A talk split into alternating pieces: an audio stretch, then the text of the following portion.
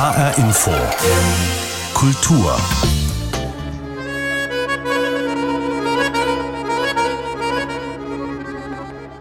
Musik aus einem Konzert der französischen Gruppe Bratsch, aufgenommen irgendwann in den 2000er Jahren in der Brotfabrik im Frankfurter Stadtteil Hausen. Viele damals noch unbekannte Bands, vor allem aus dem Bereich Weltmusik, sind hier aufgetreten, als sie noch kaum jemand kannte. Die Gruppe Bratsch ist nur ein Beispiel von vielen.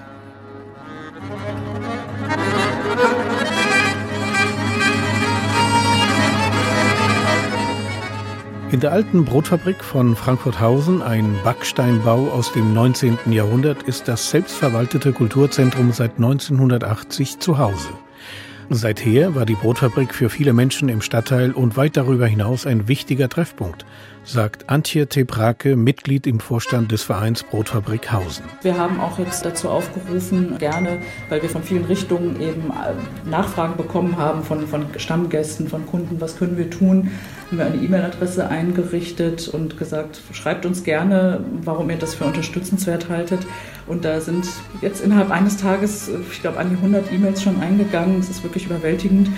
Und das würde ganz, ganz vielen Leuten sehr wehtun, wenn das hier wegfällt. Ja, das sind also bis hin zu Leuten, die also ein Paar hat uns ein Foto geschickt, die haben sich hier kennengelernt und zwei Jahre später geheiratet und viele, viele andere, die seit Jahrzehnten hier zu Konzerten gehen, Bands entdeckt haben, die sie vorher nicht kannten, regelmäßig einmal die Woche hier Salsa tanzen, seit 30 Jahren und so weiter und so weiter.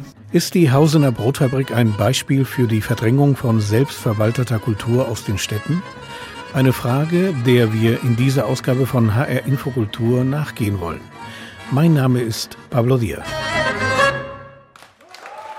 Die Mitteilung, dass das Gelände der Brotfabrik an einem Investor verkauft werden sollte, hat viele Menschen schockiert. Nicht nur in Frankfurt. Auch der Magistrat der Stadt will sich für die Erhaltung der Hausener Brotfabrik einsetzen. Die Mitteilung mit der Kündigung der bestehenden Mietverträge kam für viele jedenfalls sehr überraschend. Auch für die Mieter der Brotfabrik selbst? Das habe ich Antje de Brake, Vorstand im Verein Brotfabrikhausen, gefragt. Ja, das kam ziemlich überraschend für uns, allzumal wir ja mit diversen anderen Schwierigkeiten gerade zu kämpfen haben und da jetzt aus dieser Richtung eigentlich nichts kommen sahen. Und wir wurden aber dann eben im November von der Eigentümerin informiert, dass sich jemand mit uns in Verbindung setzen wird, der zwischen uns und dem Kaufinteressenten vermitteln soll. Und äh, ja, wir waren auch ziemlich schockiert in der Tat. Frau Tebrake, die Brotfabrik ist ja im Stadtviertel Hausen, wo sie angesiedelt ist, eine Institution und das schon seit Jahrzehnten. Gibt es denn darüber hinaus weitere Angebote oder ähnliche Angebote wie das der Brotfabrik? Es gibt eben nicht besonders viel und das ist das, ja, das Dramatische geradezu, ja, dass wenn wirklich wir hier wegfallen mit den Angeboten, die wir haben an Kultur, aber eben auch an Restaurant, Bar und so weiter, der wichtigste, würde ich schon sagen, kulturelle und soziale Treffpunkt wegfällt in Hausen. Ja, und das hat natürlich verheerende Konsequenzen für so einen Stadtteil, wo es ohnehin nicht sehr viel anderes gibt. Ja, was machen Sie denn eigentlich als Brotfabrik für das Stadtteil? Wir sind ja hier schon sehr äh, lange verankert. Also selbst bevor wir Veranstaltungen hier gemacht haben, äh, sind ja schon lange vorher auch Veranstaltungen gemacht worden. Wir als Kulturprojekt 21 veranstalten vor allem Konzerte in dem großen Saal in, in, in einem der Gebäude auf dem Gelände aber auch Lesungen, Tanzveranstaltungen, viele davon für die älteren Generationen, wo es eben auch nicht so viele Angebote in Frankfurt gibt. Wir haben auch Kinderveranstaltungen im Programm in Kooperation mit verschiedenen Partnern und diverse andere Sachen, also auch mal Filmvorführungen, auch mal, also der Webmontag zum Beispiel findet regelmäßig bei uns statt, das ist so ein Community-Treffen, hier treten lokale oder regionale Chöre auch auf zum Beispiel. Also es ist ein sehr vielfältiges Programm, was wir als Kulturprojekt bieten. Und dann gibt es eben noch die anderen Mieter, die, wie gesagt, ein Restaurant betreiben, eine Bar betreiben, äh, diverse psychotherapeutische Projekte sind hier angesiedelt. Das Frankfurter Autorentheater bietet Theateraufführungen auch noch an. Es gibt eine Tanzschule, die Leute hier hinlockt, und, und wo man Kizomba tanzen lernen kann. Also die, die Angebote sind vielfältig. Das heißt, Sie verstehen sich auch als sozialer Treffpunkt für den Stadtteil. Schon, ja, genau. Das ist, wir haben auch jetzt dazu aufgerufen, gerne, weil wir von vielen Richtungen eben äh, Nachfragen bekommen haben von, von Stammgästen, von Kunden, was können wir tun, haben wir eine E-Mail-Adresse eingerichtet und gesagt, schreibt uns gerne, warum ihr das für unterstützenswert haltet. Und da sind jetzt innerhalb eines Tages, ich glaube, an die 100 E-Mails schon eingegangen. Es ist wirklich überwältigend. Und das würde ganz, ganz vielen Leuten sehr wehtun, wenn das hier wegfällt. Ja, das sind also bis hin zu Leuten, die also ein Paar hat uns ein Foto geschickt, die haben sich hier kennengelernt und zwei Jahre später geheiratet und viele, viele andere, die seit Jahrzehnten hier zu Konzerten gehen, Bands entdeckt haben, die sie vorher nicht kannten, regelmäßig einmal die Woche hier Salsa tanzen, seit 30 Jahren und so weiter und so weiter. Wie geht es jetzt für die Brotfabrik weiter? Haben Sie und die anderen Mieter des Geländes überhaupt eine Möglichkeit, die Kündigung abzuwehren? Es ist ja so, dass wir derzeit noch einen bestehenden Mietvertrag bis Ende 2025 haben. Dieser Vermittler, der eben zu uns kam, hat uns dann darüber informiert, dass das Gelände eben abgerissen, die Gebäude abgerissen werden sollen und gerne auch vor Ende 2025. Und das äh, haben wir hier intern besprochen und alle wollen halt hier bleiben bis Ende 25. Darüber hinaus besteht auch noch eine Option auf Verlängerung um weitere zehn Jahre. Also die haben wir. Und wir haben natürlich jetzt auch schon die Politik informiert, eingeschaltet, erste Gespräche geführt und da wird uns aus dem Magistrat auch wirklich größtmögliche Unterstützung signalisiert. Das ist sehr schön über die Parteien hinweg. Es ist wirklich mehrfach betont worden, wie erhaltenswert die Brotfabrik ist hier an dieser Stelle, wie wichtig sie nicht nur für den Stadtteil, sondern eben auch für die Stadt ist, mit Strahlkraft in die Region hinein. Und da wird jetzt auch geprüft, ob die Stadt auf die eine oder andere Art aktiv werden kann. Und wir gucken natürlich auch weiter, ob es Möglichkeiten gibt, vielleicht eine Stiftung anzusprechen oder, oder, oder. Das heißt, Sie behalten sich alle Optionen vor, aber welche Möglichkeit hätte denn die Stadt überhaupt einzugreifen? Es handelt sich ja immerhin um ein Gelände, das einer Privatperson, einem Privatmenschen gehört. Genau, das gehört einem Privatmenschen und in dem Fall einer, einer Dame, die hat natürlich jedes Recht, ihr Eigentum zu verkaufen. Da ist jetzt zu prüfen, ob es eventuell ein Vorkaufsrecht gibt von Seiten der Stadt oder welche anderen Möglichkeiten es gibt. Allerdings sind die Politiker natürlich auch jetzt erst von uns informiert worden. Also wir stehen da halt jetzt noch ganz am Anfang und wie gesagt, da werden erst noch Mittel und Wege geprüft, wie man aktiv werden kann. Wäre denn der Ankauf des Geländes durch die Stadt eine Lösung für Sie?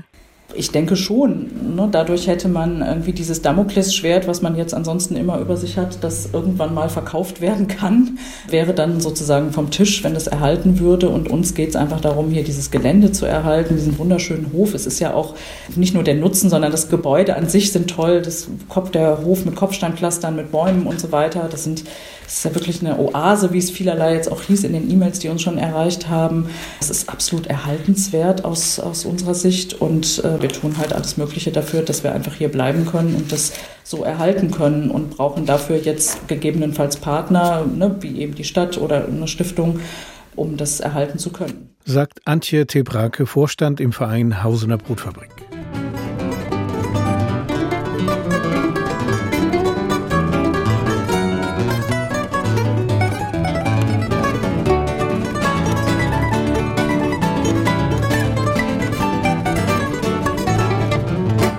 Ein Aufschnitt aus einem Konzert vom Trio Madeira aus Brasilien vom September 2007 in der Brotfabrik. Wenn die Brotfabrik tatsächlich ihre Pforten schließen müsste, wäre es nicht das erste selbstständige Kulturzentrum in Hessen, das einem lukrativen Immobilienprojekt zum Opfer fällt. Entscheidend ist dabei die Frage, wem gehört das Grundstück, auf dem das Kulturzentrum steht. Im Falle der Brotfabrik ist es eine Privateigentümerin, wie wir im Gespräch mit Antje de Brake gehört haben. Aber wie viele freie soziokulturelle Zentren in Hessen stehen auf Privatgrundstücken? Das habe ich Bernd Hesse gefragt. Er ist Geschäftsführer der Landesarbeitsgemeinschaft der Kulturinitiativen und soziokulturellen Zentren in Hessen. Das haben wir nicht jetzt im Detail erfasst. Es sind aber wenige. Die meisten sind entweder in eigener Trägerschaft oder von der Kommune vermietet oder in sehr langjährigen Verhältnissen. Rückwirkend langjährig, aber auch nach vorne langjährig. Das heißt, die reale Gefahr ist eher gering, stand jetzt. Gab es denn in der Vergangenheit in Hessen Beispiele, wo Kulturzentren geschlossen wurden, weil dort Gewerbefläche oder Wohnungen gebaut werden sollten? Haben Sie Beispiele zur Hand? Das gab es sicherlich. Wie weit das jetzt mengenmäßig ist, das können wir auch nicht abschließend sagen. Aber um mal zwei Beispiele zu nennen. Eins, was relativ aktuell ist, äh, sprich Ende letzten Jahres, Übergang diesen Jahres. Das ist äh, aus Offenbach das AFIP, wo ein ehemaliger Schleckermarkt kulturell belebt wurde und dann neu vermietet wurde zu höheren Preisen. Das ist sicherlich eine ganz aktuelle Geschichte. Und es gibt, wir sitzen hier in Nordhessen in Kassel im Kulturzentrum Schlachthof, da gibt es schon auch ein, nennen wir es mal, ja, stadtrelevantes Thema und das ist die sogenannte Kulturfabrik Salzmann. Das ist ein riesengroßer Industriekomplex. Kassel ist ja als Rüstungsstadt sehr stark zerbombt worden. Es gibt wenig erhaltene Industriebauten entsprechend. Der Komplex Salzmann gehört dazu. Und der gesamte Komplex, äh, da waren sehr viele Kreative drinne. Auf einer Etage eben auch die eigentliche Kulturfabrik, die, das eigentliche Kulturzentrum, aber eben auch noch andere Gewerbebetriebe und so weiter. Aber die Kultur ist ja imageprägend, deswegen wurde der komplette Komplex eigentlich mit Kulturfabrik Salzmann synonym verwendet. Und da gab es genau ein ähnliches Beispiel, dass ein Investor kam, gesagt hat, ich entwickle das mit Wohnungen in einem Stadtteil, der von Kassel eher so ein bisschen damals benachteiligt wurde viele Türen eingerannt hat, nach und nach die Kreativen entmietet hat. Lange Rede, kurzer Sinn, das ist jetzt mindestens zehn Jahre her, hat viele Wendungen genommen, aber kein Ende, vor allem kein gutes Ende. Da liegen jetzt äh, mindestens 10.000 Tonnen Bauschutt rum und das Ergebnis ist immer noch völlig unklar, was, ob und was da zum Positiven hin sich entwickeln wird. Also das ist ein relativ knackiges Beispiel, wie es nicht gut laufen kann. Wie könnte man denn solche Entwicklungen verhindern, wenn überhaupt? Also ein Thema, was nicht zuletzt durch Corona jetzt gekommen ist, dass die freie Kulturszene ja immer relativ unsicher arbeiten muss. Das betrifft wenig bis kaum öffentliche Förderung. Immer Jährlichkeitsprinzip, ob und wie es dann weitergeht, ist offen. Man wird gerne genommen für Zwischennutzung. Oh, da ist ein Stadtteil, der ist gerade ein bisschen schwierig, da machen wir mal ein bisschen Kultur rein. Da könnt ihr euch ein, zwei Jahre mal zu geringen Mieten machen. Aber so die längerfristigen Perspektiven, die sind immer relativ schwierig. Und insofern ist es schon auch für Szenerien wir sind eine relativ stark gemeinwohlorientierte Kulturpraxis, ähm, dass es wichtig ist, resiliente Formate zu schaffen. Also sprich, äh, eben nicht Zufälligkeiten des Marktes abhängig zu sein, sondern eben auch längere Planungen zu ermöglichen, längere Verlässlichkeiten. Man darf nicht vergessen, dass bei uns sehr viele Leute ehrenamtlich engagiert sind. Und wenn dann sozusagen ständig das, was man tut, was man aufbaut, was man entwickelt, mit viel Kraft und Motivation äh, und viel Eigenleistung und wenig öffentliche Unterstützung, wenn man, wenn man nie weiß, hat das noch eine Perspektive oder stehen wir quasi jederzeit von einer Kündigung, vom Rauschmiss oder was auch immer. Deswegen ist, denke ich, ähm, wichtig, möglichst langfristige Sicherheiten zu schaffen. Aus Ihrer Sicht beziehungsweise von Ihren Erfahrungen her, Sie machen ja diesen Job als Geschäftsführer schon ein paar Jahre. Welche Rolle würden Sie sagen, übernehmen die Kulturzentren für die Stadtteile, in denen sie angesiedelt sind? Ja, grundsätzlich ist es ja wichtig, nicht nur in den Zentren von Städten Kulturangebote zu haben, sondern auch möglichst dezentral. Das betrifft dann sozusagen ein bisschen auch die Peripherie der Stadt. Also wenn man jetzt mal das Beispiel Hausen und Brotfabrik nennt, wo ja momentan auch einiges an Rückbau ist, also sprich die Post wird geschlossen, die Gaststätte wird geschlossen, Hausen ist ja quasi ein Dorf, dann kann man sich schon fragen, wenn jetzt auch noch die Brotfabrik beispielsweise dicht macht, was bleibt denn noch von einem urbanen Raum? Oder ist es nicht ein Dorf am Rand einer großen Stadt, einer Metropole? Ansonsten haben diese Orte natürlich sehr vielfältige Funktionen. Es wird ja in der Kulturpolitik nicht umsonst immer wieder betont, wie wichtig es ist, sogenannte dritte Orte zu haben. Dritte Orte meint, es braucht immer auch Orte jenseits von Beruf, und privater Wohnung, wo Leute zusammenkommen, wo auch vielleicht Leute zusammenkommen, die nicht immer dieselbe Meinung haben, sich nicht immer halt bla eigenen Blase bewegen, sondern wo verschiedene Leute, verschiedene Generationen, verschiedene Ansichten relativ vorurteilsfrei zusammenkommen, wo Gemeinschaft passiert. Das können Kulturorte sein, auch Bibliotheken und so weiter gehören selbstverständlich dazu, wenn sie eine entsprechende Offenheit und Haltung haben, aber auch Gaststätten und so weiter. Und wenn genau diese sogenannten dritten Orte zunehmend fehlen, dann fehlt natürlich auch Gemeinschaft und dann gibt es so eine Vereinzelung und wie gut das in aufgeheizten Zeiten gesellschaftspolitisch ist sei dahingestellt.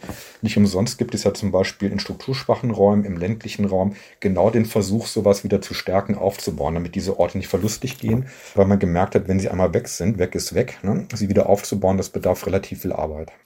Das bringt mich zu der nächsten Frage, denn zurzeit wird ja auch darüber debattiert, wie man innerhalb großer Metropolen, innerhalb einer Stadt so baut, dass die Stadt an sich, die Innenstädte nicht zu reinen Einkaufszentren verkommen, dass man diese Innenstadt belebt, dass sie nicht völlig veröden. Ist das eine Debatte, an denen die sozialen Kulturzentren teilnehmen? Ähm, ja und nein. Also zum einen ist es so, dass äh, je nachdem, wo es einen der Zufall manchmal hin verschlagen hat, also welche Räume man äh, sozusagen für sich und für das, was man tun möchte, erobern kann, äh, hat man natürlich mit so einem Haus ziemlich viel an der Backe und das ermöglicht eben auch ganz spezifische, je nachdem, wo man sitzt, was das für Räumlichkeiten sind, ganz verschiedene Herausforderungen, Möglichkeiten oder auch äh, Nichtmöglichkeiten. Äh, grundsätzlich gibt es aber natürlich sehr viele Offenheiten, Kooperationen, ob das jetzt Kulturaktivitäten in der Innenstadt sind oder, oder, oder viele. Auch das ist ja im Prinzip Soziokultur. Man wurschtelt nicht vor sich alleine hin, sondern man ist ja spartengreifend unterwegs, man ist multiperspektivisch unterwegs und natürlich hochkooperativ. Das heißt, man ist eigentlich ständig mit ganz vielen Leuten, anderen Einrichtungen im Austausch und versucht das eben sozusagen sich wechselseitig zu befruchten. Und das natürlich auch in Richtung kreative Innenstädte, aber gar nicht mal so im Sinne von Kaufkraftankurbelung und die Leute von fern wegziehen, so dieses, ja, da kommen die Kaukler und so weiter, sondern schon eher auch auf einer nachhaltigeren Ebene, sprich eher, eher für die Bevölkerung. Deswegen geht es eben gar nicht mal so nur um die Innenstadt und Innenzentrum, sondern eben auch, auch nicht zuletzt um die Peripherie. Und wird quasi diese Funktion, die die Zentren ausüben, die sozialen Kulturzentren, wird das durch die staatlichen Stellen gesehen bzw. gewürdigt? Sowohl als auch. Also zum einen glaube ich, dass es anders als noch vor 10, 20 Jahren überhaupt keine Scheu oder auch parteipolitischen Disparitäten gibt über Soziokultur. Und die werden mittlerweile, nehmen wir mal eine Partei, von der wir sagen, dass sie nicht unbedingt im demokratischen Spektrum äh, aktiv ist, wird das eigentlich auch so von allen gesehen, dass es eben ja wichtig ist, eine kulturelle Vielfalt zu haben, einen Trägerpluralismus zu haben, wo die Soziokultur selbstverständlich dazugehört. Das ist in den Kommunen so, das ist auf Landesebene so. Und da sind wir sehr dankbar, dass man zumindest auch ein Stück Handlungs- und Planungssicherheit hat für diese Art von Kulturarbeit.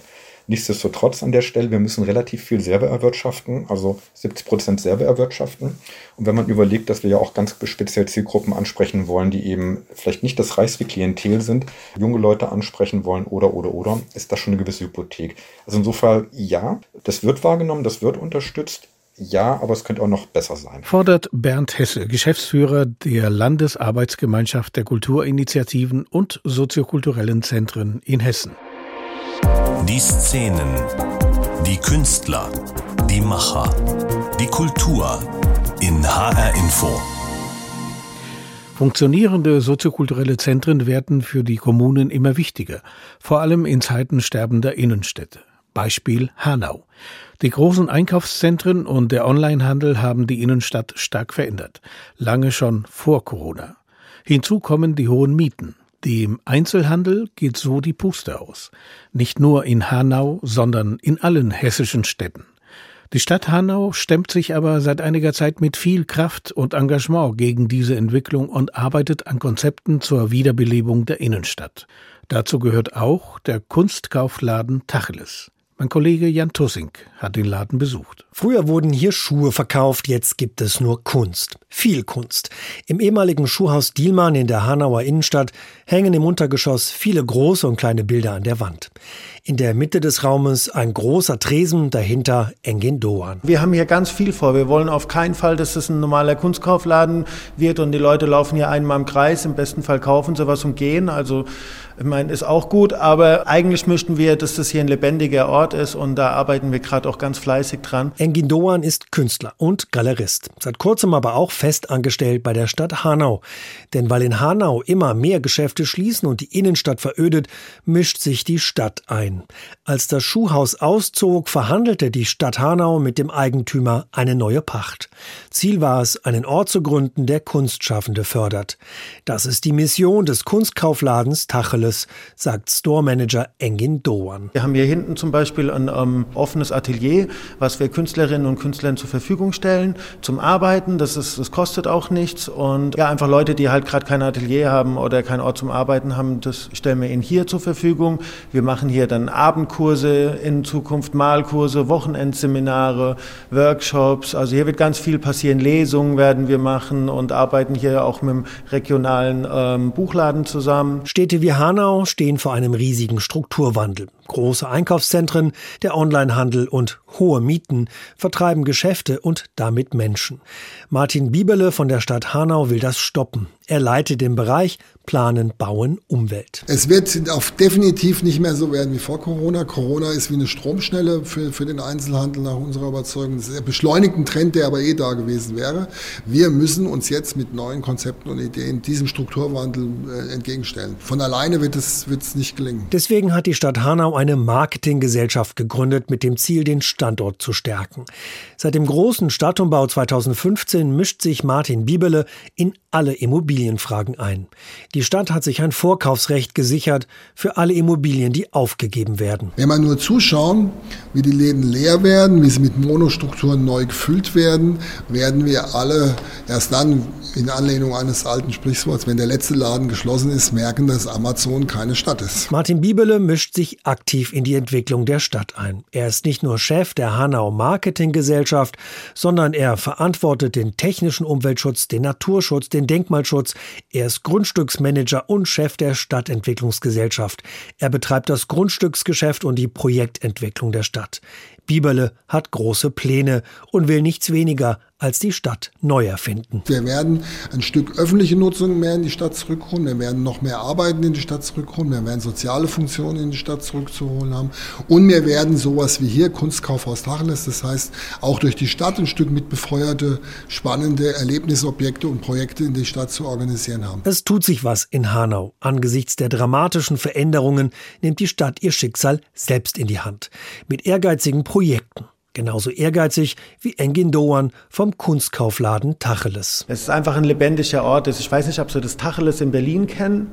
Das ist ja unser Vorbild. Also das ist ja auch daran angelehnt. Und es war ja in der Tat ein sehr lebendiger Ort.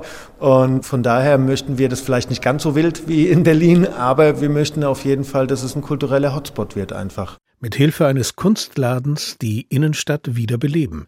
Die Strategie der Stadt Hanau. Jan Tussing berichtete. Mehr Kultur, freie Räume in den Städten zurückerobern, diese Strategie verfolgt das Land Hessen schon seit einigen Jahren und hat daher auch einen Landesbeauftragten zur Vermittlung von Kreativ- und Kulturräumen benannt. Es ist der Frankfurter Künstler Jakob Sturm. Ich habe ihn gefragt, was seine Aufgaben als Landesbeauftragter sind. Also es geht da in erster Linie um Räume. Also ich bin der Landesbeauftragte sozusagen für die Bereitstellung von Räumen, also geeigneten Räumen für die Kultur- und Kreativwirtschaft. Und da geht es im Wesentlichen darum, dass die Preise für Gewerbeflächen in den vergangenen Jahren natürlich überall in den Städten gestiegen sind.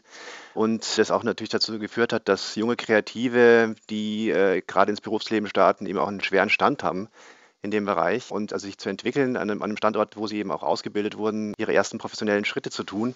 Und insofern ist es wichtig, dass man eben für solche Kreative die geeigneten Räumlichkeiten entwickelt, indem man einfach auch selbst quasi kreativ wird und Möglichkeiten erschließt, die jetzt nicht quasi in dem äh, gängigen Mietmarkt zu finden sind, sondern eben Konzepte für Projekte entwickelt, die, die eine andere Strategie verfolgen, wie man eben günstige Räume bereitstellen kann. Sind Sie sowas wie eine Schnittstelle zwischen, sagen wir mal, Eigentümern von Gewerberäumen oder Gewerbegebieten, Stadt und den Kreativen? Ja, das kann man jetzt direkt nicht so sagen. Also, also ich bin ja nicht nur der Landesbeauftragte für die Kultur- und Kreativwirtschaft, sondern auch noch Mitarbeiter von Radar in Frankfurt. Das ist sozusagen eine tatsächliche Vermittlungsplattform. Und da bin ich mit Sicherheit, oder sind wir, meine Kollegen und ich, mit Sicherheit so eine Schnittstelle. Aber ich bin natürlich jetzt sitze auch hier in Frankfurt und kann natürlich jetzt nicht für jeden Standort hier in Hessen im Blick haben und im Überblick haben, sozusagen, was gerade an Leerständen zur Verfügung steht für eine Kreativnutzung. Kann auch nicht leisten, für jeden Ansprechpartner zu sein, der jeden einzelnen Kreativen, der sich jetzt beispielsweise in Kassel einen Raum sucht.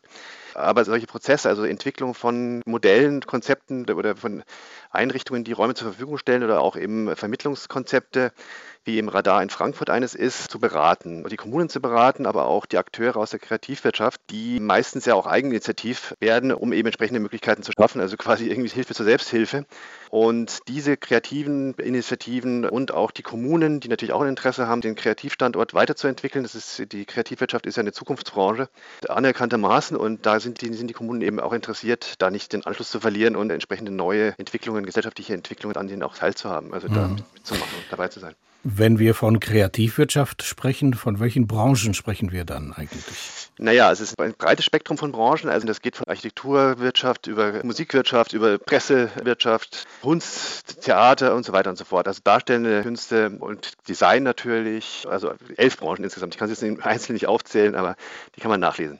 Also es handelt sich um Kreative, die in erster Linie ihren eigenen Betrieb, ihren Kleinstbetrieb gründen wollen oder zumindest, wenn sich verschiedene Leute zusammentun, dass die dann gemeinsam da was auf die Beine stellen wollen. Sozusagen Start-up-Unternehmen, kann man das so ja, formulieren? Das kann man so sagen. Ähm, ich denke, es ist natürlich in dem Bereich gerade eben ein ganz starker Trend, dass die, die Unternehmen, die da auf dem Markt sind oder unterwegs sind, dass die äh, eher kleinere Betriebe sind, die aber andererseits sehr gut vernetzt sind. Das heißt, die auch in der Lage sind, sozusagen sich bestimmten Auftragszusammenhängen auch zusammenzuschließen, auch kooperieren. Aber die Tendenz geht da auf jeden Fall zu einer kleineren Struktur oder auch zu Einzelunternehmern, die, wie gesagt, aber eben ein sehr starkes Interesse natürlich auch haben, dann eben zu vernetzen und diese Vernetzung ist eben auch ein wichtiger Aspekt. Wenn man jetzt beispielsweise so Modelle und Konzepte entwickelt, wo eben Häusern mehrere Kreative unterschiedlicher Branchen, dass man eben da mit solchen Konzepten eben Räume schafft, die auch eine Vernetzung ermöglichen. Würden Sie denn sagen, es ist äh, leichter oder schwieriger für Eigentümer auf dem Land oder in der Stadt, den kreativen Räumlichkeiten zur Verfügung zu stellen? Gibt es da Unterschiede? Ja, das Problem ist ein bisschen, die Kreativen, also die jungen Kreativen, also diese Berufseinsteiger, von denen ich gesprochen habe, im ersten Schritt sozusagen eigentlich immer quasi in die Zentren stoßen sich da versuchen zu etablieren, weil da nämlich natürlich die Landschaft am breitesten ist, auch von Kollegen und eben an anderen Disziplinen. Und deswegen ist natürlich die Großstadt da interessanter als, als der ländliche Raum. Der ländliche Raum gerade aber andererseits natürlich auch andere Angebote wiederum. Das heißt, es gibt da Möglichkeiten, äh, auch günstigere Bedingungen zu schaffen, weil eben die Mieten nicht so hoch sind natürlich. Und der ländliche Raum ist auch sehr bemüht in der Vergangenheit oder auch in der jüngeren Vergangenheit, da Angebote zu machen, äh, kreativen, wirklich interessante Angebote zu machen, um eben die Abwanderung auch und, und eben auch das kulturelle Leben. Das hat ja nicht nur mit äh, Kreativwirtschaft zu tun, das geht ja auch um das heißt ja bewusst auch Kultur- und Kreativwirtschaft, einfach einen kulturellen Impuls sozusagen vor Ort zu halten und zu haben, um eben auch sozusagen die, die Eigendynamik in der Kommune sozusagen zu, zu unterstützen. Nun haben wir diese Sendung mit dem Beispiel der möglichen Schließung der Brotfabrik in Frankfurt begonnen, weil ein Investor auf dem Gelände der Brotfabrik Wohnungen bauen will. Haben Sie den Eindruck, Kreative, die eher im zivilgesellschaftlichen Sektor tätig sind, dass es für die schwieriger ist, in den Ballungszentren Räumlichkeiten zu bekommen? Naja, ich sehe im Moment, also das ist äh, vielleicht eine Nebenwirkung, sage ich mal, also nicht, nicht von der Impfung, sondern von Corona, dass im Moment irgendwie eine ganz spannende Phase ist, wo auch ein Umdenken stattfindet. Es gibt ja inzwischen eine sehr starke Debatte um die Zukunft der Städte.